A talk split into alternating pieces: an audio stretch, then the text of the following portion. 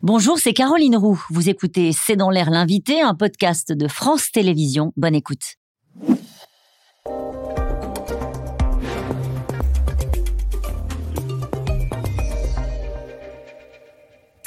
Bonsoir à toutes et à tous, c'est dans l'air l'invité. Je reçois aujourd'hui Christian Chesneau. Il est grand reporter à la rédaction internationale euh, de Radio France. Il nous raconte comment le Qatar, un pays à peine plus grand que la Corse, est devenu absolument incontournable sur la scène internationale, incontournable et très critiqué à la veille d'un mondial de la démesure. Il signe un livre, Qatar, le secret d'une influence planétaire, le Qatar en 100 questions. Bonjour Christian Chesneau, merci d'avoir accepté notre invitation.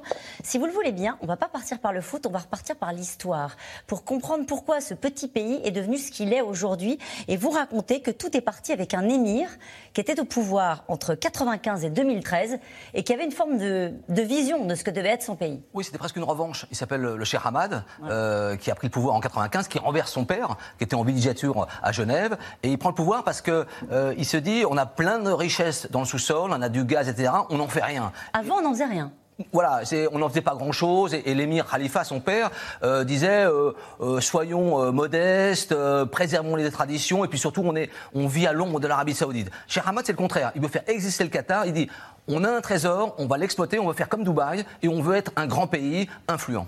90% des exportations du pays, c'est le gaz et le pétrole. Oui. C'est une manne, c'est une rente. Ah bah, c'est un pays qui est assis sur un tas d'or. Ah c'est oui, c'est même plus que ça. Et en plus avec la guerre en Ukraine, avec les prix qui explosent, c'est les, deuxièmes réserves au monde, euh, le plus grand champ gazier au monde qui partage avec l'Iran. C'est le premier exportateur de GNL au monde. Donc euh, c'est un pays puissant et grâce à cette richesse, bah, ils vont investir partout. Et alors l'idée, c'est que c'est un pays puissant parce que c'est un pays très riche qui pratique ce qu'on appelle la, ce que vous appelez la diplomatie du carnet de chèques ou la diplomatie de la Rolex. Ah, il y a les deux. La, diplomatie du carnet de chèques, c'est plus pour les résidus des crises. Hein, avec les Libanais, avec les Palestiniens. Donc là, on met des gens euh, autour d'une table et puis à la fin, on, ils repartent avec des valises. Hein. Euh, la diplomatie de la Rolex, moi d'ailleurs j'en parle dans, le livre et notamment il y a un peu des barèmes. Hein. Euh, les, pour les VIP, on donne une montre Patek Philippe 80 000 euros. Après ça descend à 50 000 et puis il y a toute une Qui graduation. Sont les interlocuteurs dont vous parlez? Bah, Les chefs d'État, non Oui, enfin c'est les ministres, les ministres et puis après les sous-ministres ou des, des, PDG. Moi je raconte un haut responsable militaire français qui vient au, Qatar il y, a, il y, a, quelques années, c'est assez récent, et on toque à la porte le soir, et puis on lui donne une valise, et dedans il y avait une Rolex à 50 000 euros, euh, des stylos, et puis euh, un coupon de tissu pour se faire un beau costume. Voilà. Donc alors soit la question, soit vous le prenez pour vous, ou soit vous le donnez au, mobilier national ou à votre ministère. Et là, c'est là que la corruption ou l'influence, là, on est sur une ligne. Euh, avec des rapports compliqués avec la France, comment est-ce que vous les définiriez? Vous racontez qu'au fond, euh, Nicolas Sarkozy avait des rapports plus apaisés avec le Qatar euh, qu'Emmanuel Macron. Ah, c'est même pas apaisé, c'était, j'allais dire, de la consanguinité. C'est-à-dire qu'avec Sarkozy, on est dans la lune de miel. Bah, c'est lui qui, aide le Qatar à avoir la, Coupe du Monde, qui fait racheter le PSG. c'est grâce au Qatar qu'on libère les infirmiers bulgares. C'est le Qatar qui fait le chèque de 450 millions pour libérer les infirmiers bulgares. Avec Macron, on est, j'allais dire, dans une relation aigre-douce. On est un peu dans le désamour parce qu'il y a des irritants. Euh, les irritants, c'est l'islam politique, c'est l'alliance avec les Turcs. Avec l'idée que le Qatar finance l'islam politique en France, c'est oui, ce qu'il leur euh, reproche. Et voilà, des proche des frères musulmans. Exactement. Donc il y a eu des, des, raisons en France, euh, voilà. Et puis surtout, Emmanuel Macron, son grand copain dans le Golfe, c'est MBZ, Mohamed Ben Zayed, l'ennemi juré de Tamim, qui est aux Émirats. Parce que le sujet, c'est qu'effectivement, c'est un pays qui est coincé entre deux géants, l'Arabie Saoudite et l'Iran, mais qui a réussi à trouver sa place sur la scène diplomatique, sur la scène internationale. Qui essaie d'exister. Et justement, son, son modus operandi, c'est d'essayer de, se faire des amis partout et, d'intéresser les grands pays au business. Mais avec quelle ligne? Est-ce qu'il y, a une ligne dans la diplomatie ou c'est une forme de pragmatisme Alors, il y a à la fois du pragmatisme, et puis on l'a vu dans les révolutions arabes, il y a quand même l'idée, l'islam politique euh, qui doit arriver au pouvoir. Euh, voilà. Donc il y a un peu deux, deux tendances, avec parfois. Alors, il y a, dans le livre, il y a ce qu'on appelle la zone grise, où là, le Qatar euh, a des fréquentations avec des groupes terroristes en, Syrie, en Libye, au Mali, où là, on est un peu borderline. Mhm. Vous parlez de la famille qui est à la tête du Qatar. C'est une famille, hein. Oui. Euh, le pouvoir se transmet de génération en génération. En général, de, père en fils. En général, en général de père en fils, ça, ça n'a pas bougé oui, alors c'est une famille. Qu'est-ce qu'on peut dire de cette famille? C'est une monarchie, donc du Oui, c'est une monarchie. Alors c'est une famille qui vient en fait qui vient d'Arabie Saoudite, euh, qui est au pouvoir depuis le 19e siècle et puis qui règne sur le pays un peu comme une comme une multinationale. Vous avez le PDG, c'est l'émir le conseil d'administration, bah, ce sont euh, la famille c'est la famille royale, et puis les actionnaires, c'est les Qatariens, environ 300 000 habitants, qui sont choyés par ce, par ce pouvoir. Et donc, euh, oui, le, c'est le, tout se décide au palais. Euh, la Coupe du Monde, c'est l'émir qui décide on veut faire la Coupe du Monde. Mhm. pas le droit de critiquer la famille royale, pas de syndicat, pas d'opposition, pas de liberté de la presse. C'est un régime autoritaire. Oui, un régime policier, mais comme, comme dans le Golfe, hein, aux Émirats, à Bahreïn, etc. sauf que eux veulent se donner un peu le bon rôle. C'est-à-dire? Bah, Ils disent on a, on a Al Jazeera. Hein, donc, une ouverture sur le monde. On a Agi+, le fameux site internet qui est très, euh, je vais dire, tendance sur les minorités, sur un peu woke, hein, euh, sur, l'expression actuelle. Et donc, on joue un peu sur tous les tableaux. Avec cette idée qu'il euh, y a le pouvoir de l'argent, vous avez parfaitement décrit, et puis il y a le soft power qui est très présent avec le Qatar. Mais ça va ensemble. Hein. Bien sûr, mais ça va souvent ensemble. Mais c'est une façon d'avoir un rayonnement international. Vous parliez des chaînes de télé. On peut naturellement aussi parler de leur investissement dans le foot. Oui, alors le foot, euh, évidemment, c'est le PSG, hein, mais ils ont acheté un club euh, en Belgique. Ils viennent d'acheter d'ailleurs, euh, c'est nouveau, un club au Portugal, le Braga. oui, parce que le sport, c'est l'idée c'est une religion mondiale. C'est-à-dire que là, on n'est plus wahhabite, on n'est plus musulman, on n'est plus. Voilà, c'est la nouvelle religion et donc investir dans le sport pas de manière comme une danseuse, on achète un club, de manière industrielle, c'est-à-dire qu'on achète un, un, équipementier en Suisse, Bourda, on crée une chaîne de télévision Beansport, on achète des grands événements. Avec quel retour?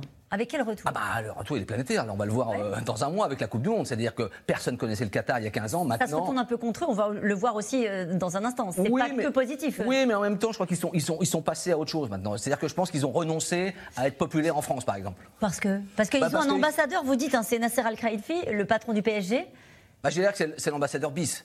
Et, je dirais que je dirais même plus pour, euh, c'est-à-dire que la loge présidentielle du Parc des Princes, c'est presque la deuxième ambassade. C'est là où se font, j'allais dire, les, les, les, les relations d'affaires, les complots entre guillemets, voire les pressions. C'est vraiment, euh, voilà, un, lieu de pouvoir, quoi. Mais quel rôle il a euh, Il est au service de la ah famille. Ah oui. Alors lui, c'est pas un noble. Lui, c'est pas un Eltani. C'est un homme d'affaires non, c'est un ancien sportif. D'accord. Un tennisman qui, est, euh, qui a appris le tennis à, l'émir Tamim, donc euh, ils, sont copains, etc. Mais c'est, j'allais dire, un roturier. L'ambassadeur, Ali Benjassem Tani, actuel à Paris, c'est un El Tani. Lui, c'est l'homme de confiance, j'allais dire, c'est presque l'homme de main euh, de l'émir. Je disais tout à l'heure que cette Coupe du Monde de foot, je ne sais pas si elle se retourne contre le Qatar, en tout cas, elle fait débat naturellement en France. On rappelle, hein, parce que 6500 travailleurs étrangers sont morts sur les chantiers de la Coupe du Monde avec une main-d'œuvre asiatique, vous le racontez, aussi, qui est mise à dure épreuve, qui vit dans des conditions absolument sordides. Alors, ils ont fait des efforts, oui. mais ça demeure quand même. Oui, alors, il y a eu des efforts. Alors, les efforts, euh, s'il n'y avait pas eu de pression de la presse, euh, des ONG internationales,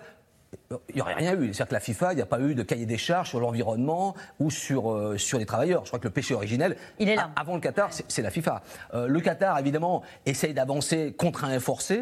Alors on peut voir le verre à moitié vide ou à moitié plein en disant c'est vrai que c'est n'est pas le paradis, mais c'est mieux qu'il y a 10 ans. Euh, les gens sont payés maintenant par des plus en liquide, ils peuvent changer de travail, ils peuvent sortir, etc. Mais évidemment, il y a encore un énorme travail à faire. Sur le droit des femmes aussi, il y a un énorme travail à faire?